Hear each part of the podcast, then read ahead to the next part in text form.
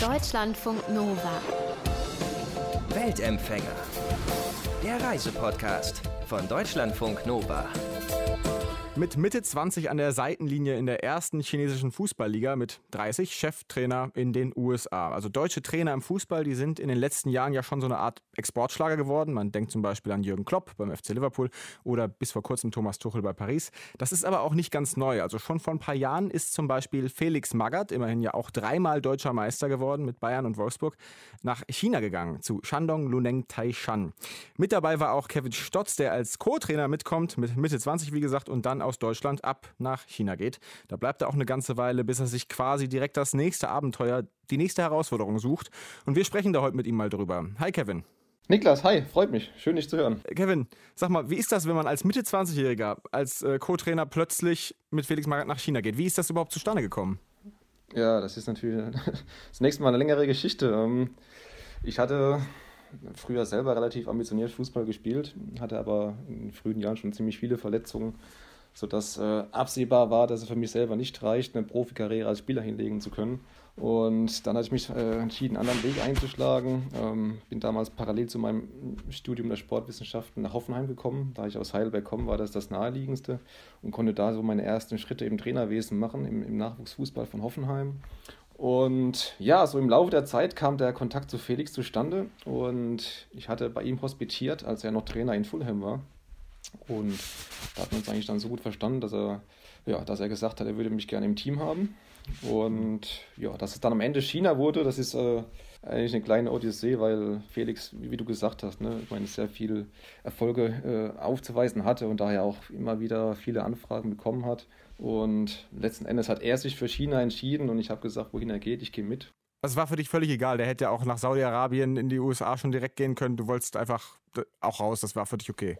Ja, gut, es gab auch tatsächlich schon äh, viele andere konkrete Anfragen, wo teilweise auch schon Verträge vorliegen, äh, aber aus europäischen Ländern. Ähm, ich sage mal, ganz egal wäre es mir wahrscheinlich nicht gewesen. Äh, da gäbe es bestimmt auf der ganzen Welt vielleicht zwei, drei Länder, wo ich nicht unbedingt hingemusst hätte, aber davon abgesehen war ich so für ziemlich alles offen eigentlich, ja. Was hat denn äh, deine Familie und dein Umfeld dazu gesagt, dass du auf einmal dann abhaust und in China wohnst? ja, ich meine, das, das sind so Momente, die man natürlich im Leben auch nie vergisst. Ähm, zum einen ging das alles relativ schnell. Ja. Ich habe meinen, meinen Eltern von heute auf morgen gesagt, dass ich da mal weg bin und bin danach noch kurz zu meinem Bruder gefahren, habe ihm das auch gesagt und äh, er hatte das irgendwie schon gespürt. Er hat dann gefragt, ob er ein Bier aufmachen soll zur Beruhigung. Und ja, das sind so Sachen, die, die vergisst man natürlich nicht. Und ja, tatsächlich bin ich dann von heute auf morgen ähm, nach Hongkong geflogen und war dann zunächst mal für ein halbes Jahr weg und war dann erst wieder über, über Weihnachten, über die Feiertage wieder zu Hause und dann eben noch mal ein Dreivierteljahr, kann man sagen. Wie war das denn da, als du da angekommen bist? Also was waren so deine ersten Eindrücke, als du in China dann gelandet bist?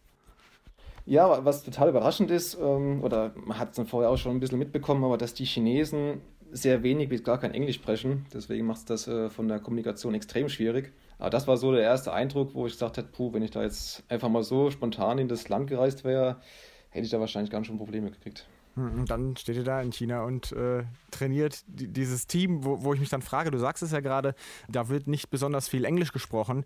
Ich nehme mal an, dass äh, ihr jetzt auch im Chinesisch noch nicht so äh, fest wart, als ihr da angekommen seid. Wie habt ihr denn mit den Spielern kommuniziert? Als Trainerteam muss man ja vor allem kommunizieren. Genau, das ist richtig. Ähm, wir haben mit Dolmetschern zusammengearbeitet, die für uns übersetzt haben. Und ja, ich bin aber trotzdem der Meinung, dass man gerade im Fußball auch nicht immer verbal kommunizieren muss, sondern wie gesagt, Fußball wird auf der ganzen Welt gespielt.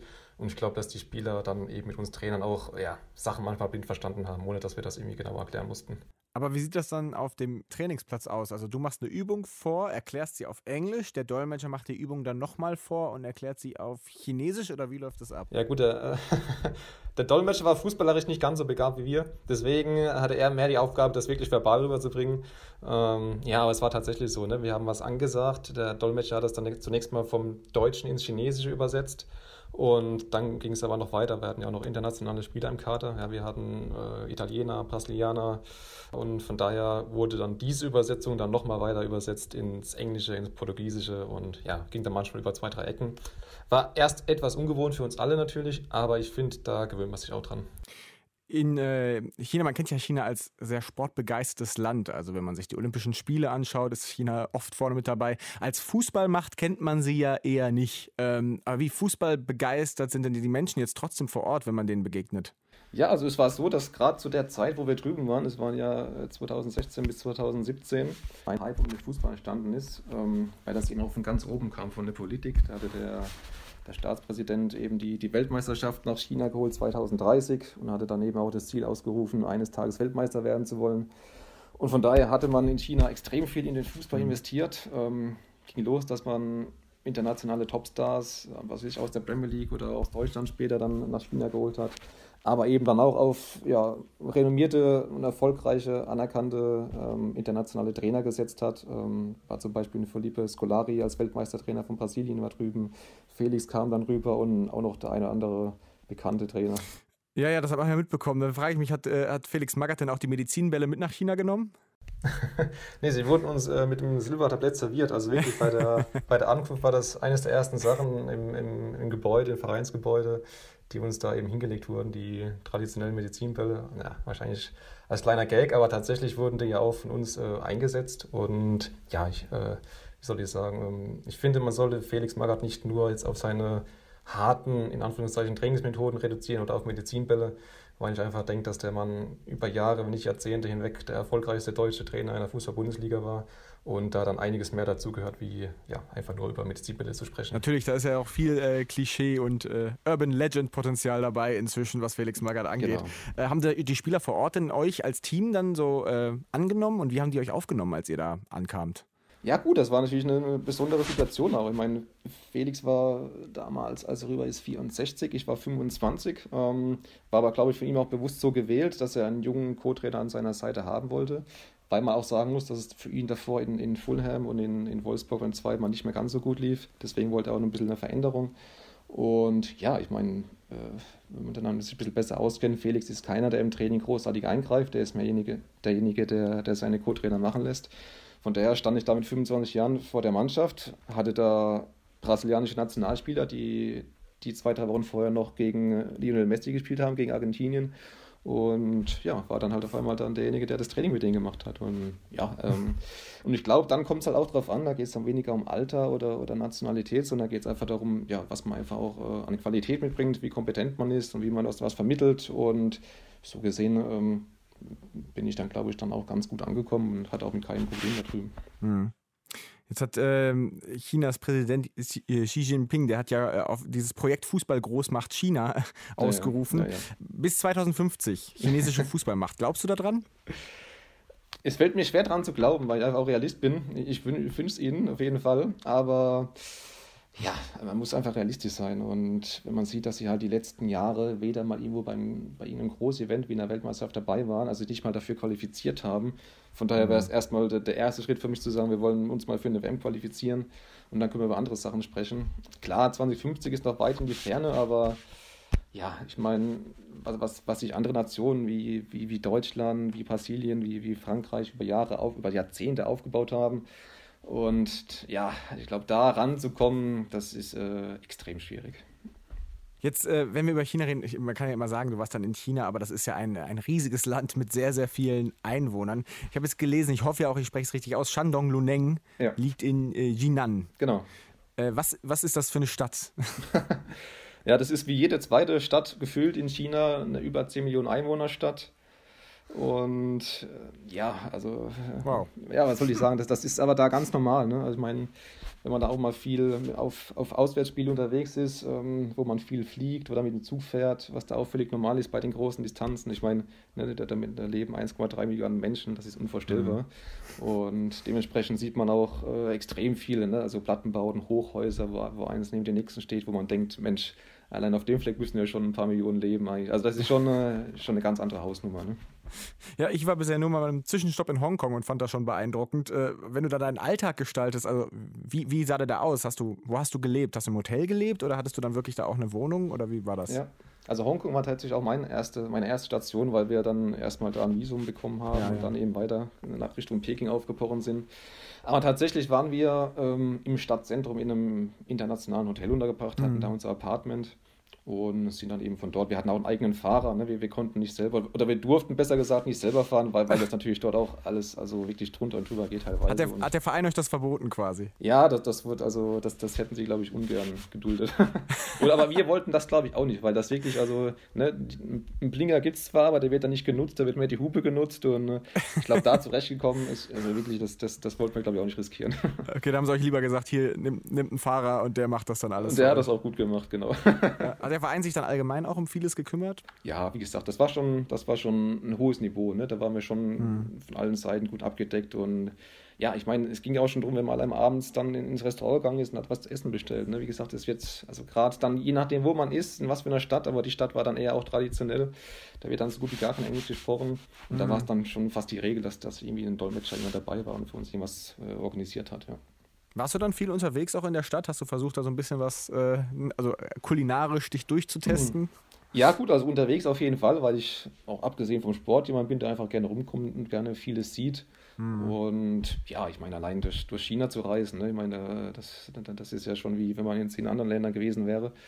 Und äh, ja, ich muss sagen, kulinarisch, ähm, wenn man auf, aufs Essen anspielt, ist es so, dass, dass ich da immer so ein bisschen vorsichtig bin, weil, ja, ich meine, da werden natürlich Sachen gegessen, die, die, die würde ich nicht mal in Deutschland irgendwie nur anschauen. Also da liegen dann irgendwelche Köpfe oder Füße von irgendwelchen Tieren da auf dem, auf dem, auf dem Tisch und ja, das, das muss dann nicht unbedingt sein für mich. Hast, hast du da aber dich da ein bisschen durchprobiert oder warst du da einige Sachen kategorisch nicht? Ja, ich bin da eher etwas zurückhaltend, um ehrlich zu sein. Mhm. Wobei es kommt auch dazu, dass, äh, dass man immer mal wieder im Verein von den Vereinsobersten zum, zum Abendessen eingeladen wird und äh, mhm. da kannst du gar nicht so schnell schauen, da liegen da irgendwelche Sachen bei dir auf dem Teller, die dann von denen persönlich da serviert werden und da wird auch dann so lange auf dich geschaut, bis du das dann wirklich dann mal in den Mund genommen hast, und sonst werden die auch böse. Und von daher, das ein oder andere, mal so eine Seegurke oder so, die, die hast du da schon mal verdrücken müssen. Aber ja, also, ja, ich bin eigentlich mit dem Essen in Deutschland dann auch wieder ganz zufrieden. Ja, die finden wahrscheinlich, was wir essen, dann wiederum äh, ganz, ganz seltsam. Ja, genau, so sieht's aus. Ja, gab es denn irgendwelche Dinge, an die du dich in, während deiner Zeit dann gar nicht so richtig gewöhnen konntest, die, du, die dich im Alltag so sehr gestört haben? Oder war das, äh, hast du dich eigentlich ganz gut eingefunden? Nee, so an und für sich bin ich eigentlich echt ganz gut zurechtgekommen. Was, was zum Beispiel ungewohnt war, war, wie gesagt, wir haben da im Hotel in einem, in einem Apartment gewohnt und ich hatte eigentlich durchgehend mein Schild draußen vor der Tür, do not disturb, also bitte nicht reinkommen, nicht stören, aber das, das, das wird in China einfach nicht wahrgenommen oder nicht angenommen. Ne? Also die, das, das kam des Öfteren vor, dass die Putzfrau da morgens um, um halb acht bei mir im Zimmer stand und ich dachte, ich sehe nicht recht. Ne? und auch wenn ich da mehrfach darauf hingewiesen habe, dass ich das in Zukunft bitte nicht mehr möchte, äh, ist das dann trotzdem wieder vorgekommen. Also mhm. ja, aber das, das sind ja so Kleinigkeiten. Ne? Ansonsten, wie gesagt, ähm, sind die Menschen auf jeden Fall freundlich. Ähm, ja, wie gesagt, ich bin auch generell viel in Asien rumgekommen ich habe das Gefühl, dass andere Länder doch auch noch ein bisschen offener sind und nicht vielleicht äh, etwas extrovertierter wie die Chinesen. Mhm. Aber an für sich äh, ja, war das eigentlich eine sehr angenehme Erfahrung. Hast du dann da, also wie waren denn deine sozialen Kontakte? War das vor allem im Trainerteam dann oder äh, äh hattest du die Gelegenheit, auch dort Menschen kennenzulernen, mit denen du dich angefreundet hast? Ja, also hauptsächlich war man tatsächlich im Trainerteam unterwegs. Mhm. Also wir waren, insgesamt waren wir dann am Ende, glaube ich, sechs, sechs Leute, sechs Deutsche im Team. Ja. Und ja, wir haben dann natürlich zusammen gelebt. Ne? Wir waren alle im gleichen Hotel untergebracht. Wir haben morgens zusammen gefrühstückt, sind zusammen zum Verein gefahren und haben eigentlich auch wieder meistens da zusammen zu Abend gegessen. Von daher waren das schon die Hauptkontakte. Ja. Gut, jetzt ist äh, die Zeit dann irgendwann auch zu Ende gegangen. Ähm, was, was ist da passiert, dass es irgendwann weg aus China ging für dich?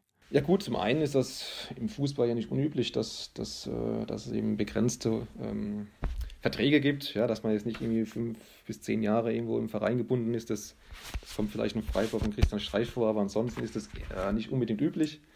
Und ich glaube, ich kann da fast für alle sprechen, für den Deutschen, die dann jetzt in China dabei waren, dass es so nach eineinhalb Jahren dann irgendwie auch für uns gereicht hat. Ne? Das war eine, eine tolle Erfahrung und war auch alles schön und gut. Wir hatten sportlich guten Erfolg, haben viel auch vom Land gesehen und auch andere Länder kennengelernt.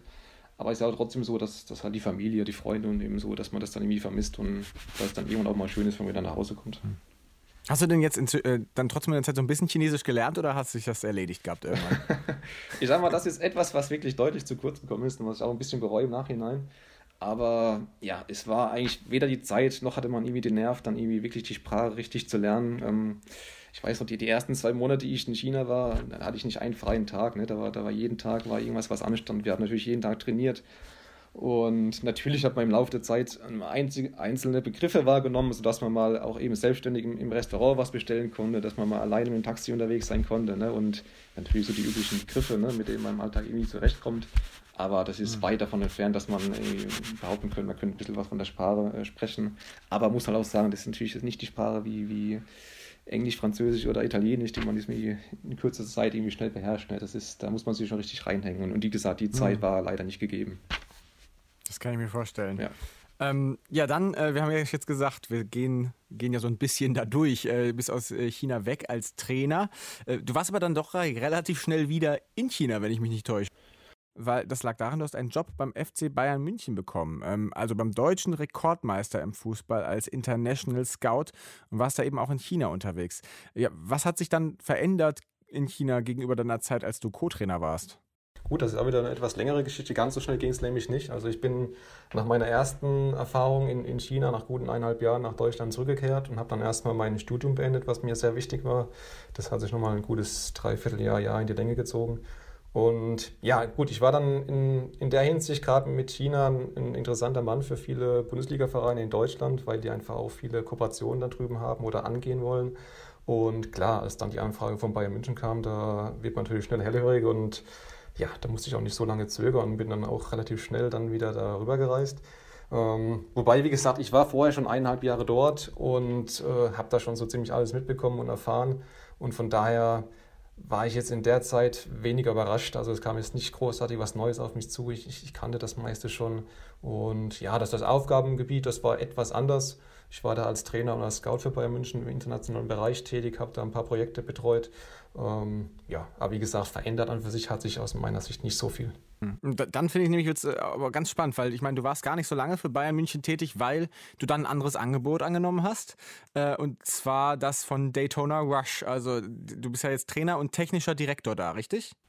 Genau, so genau. Also die treten in den USA in der dritten Liga an, habe ich gesehen. Also ähm, ja, genau. den Verein gibt es ja auch erst seit 2019. Äh, ja. Wie sind die auf dich gekommen?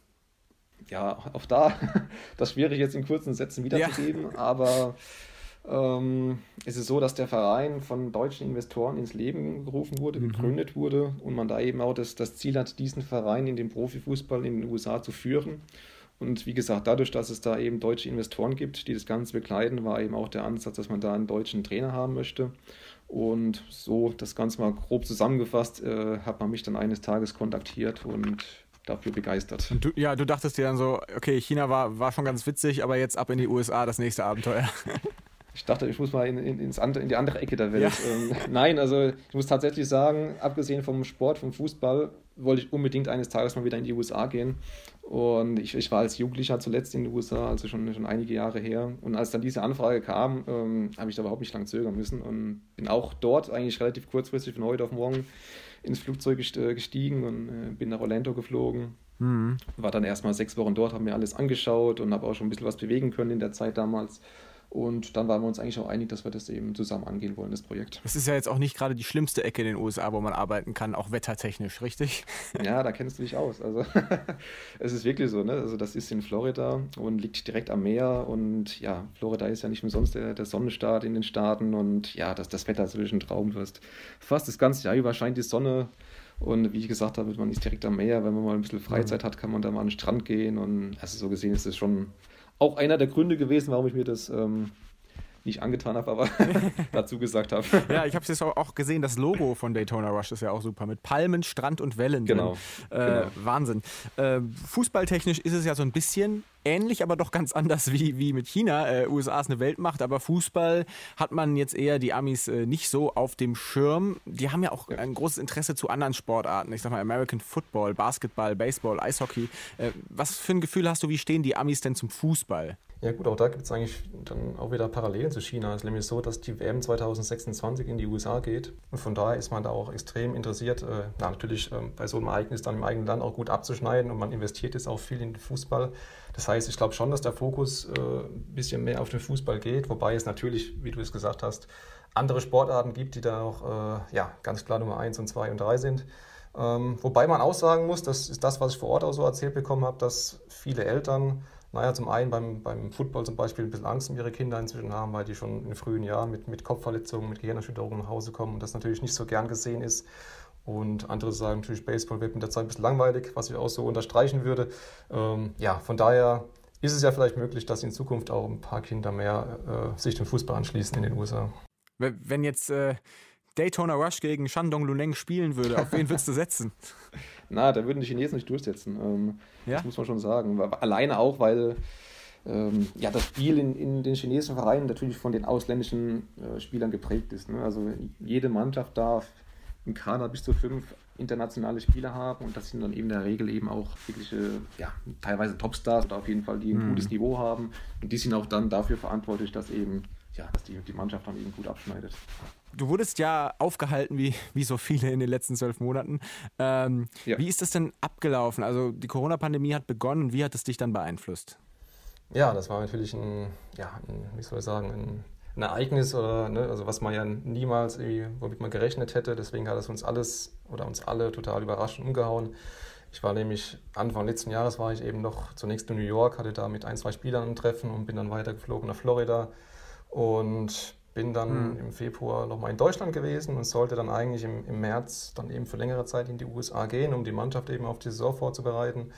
Und ich weiß noch, ich war früh morgens auf dem Weg äh, zum Flughafen nach Frankfurt und mich hat dann von unterwegs noch jemand aus den USA angerufen und hat gesagt, ich soll besser mhm. umdrehen, weil zu der Zeit schon alles dicht war da drüben und ja, von daher wurde dann auch relativ schnell alles abgesagt und ja, so ist das leider dann gekommen. Also wie im Film quasi so Last Minute auf dem Weg zum Flughafen noch.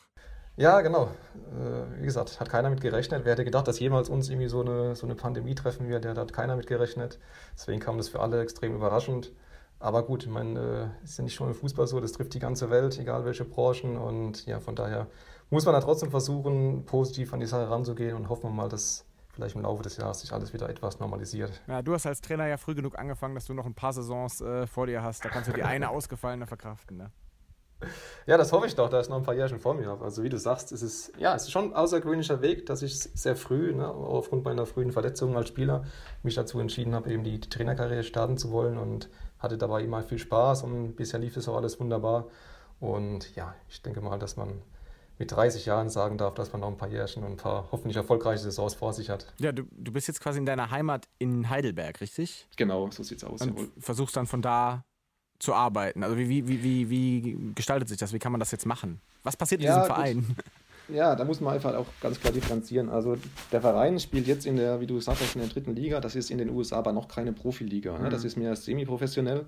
Und deswegen finden in den, das ist wie in Deutschland auch, in den Amateurligen aktuell keine Veranstaltungen statt. Also weder wird trainiert noch wird gespielt. So, deswegen finden aktuell auch in den USA keine Trainingseinheiten statt.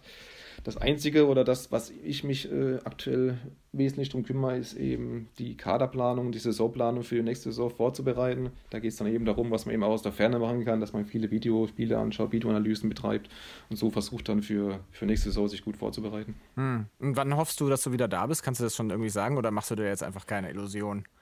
Ja, gut, also es macht eigentlich keinen Sinn. Also ich habe das schon in, in den letzten Monaten, das kannst du dir vorstellen, äh, fast tagtäglich gefragt, aber ja. da äh, da muss man einfach abwarten, weil ich meine, so eine Situation gab es, glaube ich, noch nie oder keiner hat, hat, gedacht, dass sowas jemals kommen wird. Ja. Und man weiß ja auch nach wie vor nicht, sei es in Deutschland, sei es in den USA oder sonst wo auf der Welt, wie alles weitergeht und ja, wie sich ja. alles entwickelt. Deswegen, so schwer es einem fällt, muss man da geduldig bleiben und hoffen, dass alles ja hoffentlich einigermaßen zeitnah wieder zur Normalität übergehen kann. Jetzt warst du schon in China, in den USA, gut, in, in England hast du hospitiert. Äh, wo siehst du dich im Fußballbusiness langfristig? Reizt dich da noch irgendwas anderes besonders oder könntest du dir auch vorstellen, in Deutschland dann irgendwann zu trainieren? Ja, das ist eigentlich auch mein, mein, langfristiges Ziel, dass ich wieder in die Heimat zurückkehre. Ähm, ich habe das so ein bisschen anders gemacht wie anderen Trainer. Viele gehen ja erst so im höheren Alter dann irgendwie nochmal ins Ausland ja. und wagen nochmal irgendwie so einen Wie Schritt. Felix Magath zum Beispiel. Zum Beispiel, ja, aber auch viele andere. Und ich fand das eigentlich bei mir ganz interessant, dass ich jetzt zu jungen Jahren die Auslandserfahrung gemacht habe und jetzt die USA eben auch noch machen werde. Und mhm. trotzdem dann den, den, Wunsch oder die Absicht habe, in, zumindest mal, sagen wir mal, im deutschsprachigen Raum auf lange Sicht arbeiten zu können, weil, weil ich ja einfach auch ein sehr großer Familienmensch bin, weil meine Freunde extrem wichtig sind und es ist einfach schön, wenn man die dann etwas näher bei sich hat. Hm. Aber vorher eben noch das Abenteuer USA. Ähm, also das Ziel ist da auch langfristig quasi MLS erste Liga Naja, das, das, das, muss man sehen. Ne? Also das, das, das erste Ziel ist zunächst mal mit dem Verein im, im Profifußball anzukommen, was Aha. aber dort auch nicht so funktioniert, wie, wie man es hier aus Deutschland kennt, dass man da irgendwie auf- oder absteigen kann, sondern das funktioniert alles über Lizenzen, die man erwerben muss. Und das ja, zieht sich aber auch alles ein bisschen in die Länge durch, wie gesagt, durch die Corona-Pandemie. Und das ist jetzt zunächst mal das Ziel, den, Verein im Profifußball zu etablieren, sodass man dann eben auch, wenn, oder wie soll ich sagen, im Falle einer Pandemie oder wenn die sich noch weiterziehen würde, dass man dann trotzdem ja. eben den Spielbetrieb aufrechterhalten kann und dass das dann nicht alles still liegt wie jetzt. Ja, ich bin mal gespannt, wie lange das dann ob das dann vielleicht noch rechtzeitig äh, schnell geht, mit der, auch mit der Profiliga. Ich meine, die ganz Großen wie Leo Messi oder Cristiano Ronaldo, die haben ja auch angekündigt, zum Karriereausklang gern nochmal in den USA spielen zu wollen. Ja. Da hättest du wahrscheinlich schon Lust drauf, die vielleicht zu trainieren, ne? Ja, ich nichts dagegen tatsächlich. Aber ich muss auch sagen, das, das kann man auch gerade wieder umdrehen. Also viele Trainer ähm, ja, haben, glaube ich, gerade auch Probleme, wenn, wenn, wenn sie solche Stars in der Mannschaft haben. Ne? Ich meine, wenn man jetzt mal nach Paris schaut, wo, wo Tuchel ja lange Zeit war, das war bestimmt nicht einfach, mit, mit Stars wie Neymar und Mbappé da irgendwie umzugehen. Ne? Und hm so gesehen, ähm, ja, muss man da, glaube ich, abwägen. Aber wie gesagt, ich weiß auch schon, in, in China hatte da, wie gesagt, brasilianische Nationalspieler trainiert. Die haben vorher, wie gesagt, gegen Messi gespielt, ein paar Wochen vorher beim, beim Länderspiel. Ähm, ich mhm. hatte einen Graziano Pelle trainiert, der kam damals von der mhm. EM wann war es, 2016 und, und, war da, hat sich, auf, hat sich aufmerksam gemacht, war auch einer der großen Stars und ja, so gesehen habe ich auch ja, da schon Erfahrung gesammelt, habe mit solchen Spielern auch schon zusammengearbeitet und ich glaube, das hat mich auch schon extrem weitergebracht. Kevin Stotz, 30 Jahre alt, Fußballtrainer in China und den Vereinigten Staaten, International Scout beim FC Bayern München, gerade ein bisschen ausgebremst, wie viele von uns durch Corona. Also ich würde auf jeden Fall noch ein stärkeres Auge auf den amerikanischen Fußball werfen in der Zukunft, was Daytona Rush dann macht. Vielen Dank für deine Zeit, Kevin, und dann viel Glück, äh, dass du bald dein Team auch vor Ort wieder trainieren kannst. Niklas, ich danke dir. Ich wünsche dir auch alles Gute und vor allem dir und allen Zuhörern viel Gesundheit und etwas Zuversicht für die kommenden Monate. Deutschlandfunk Nova.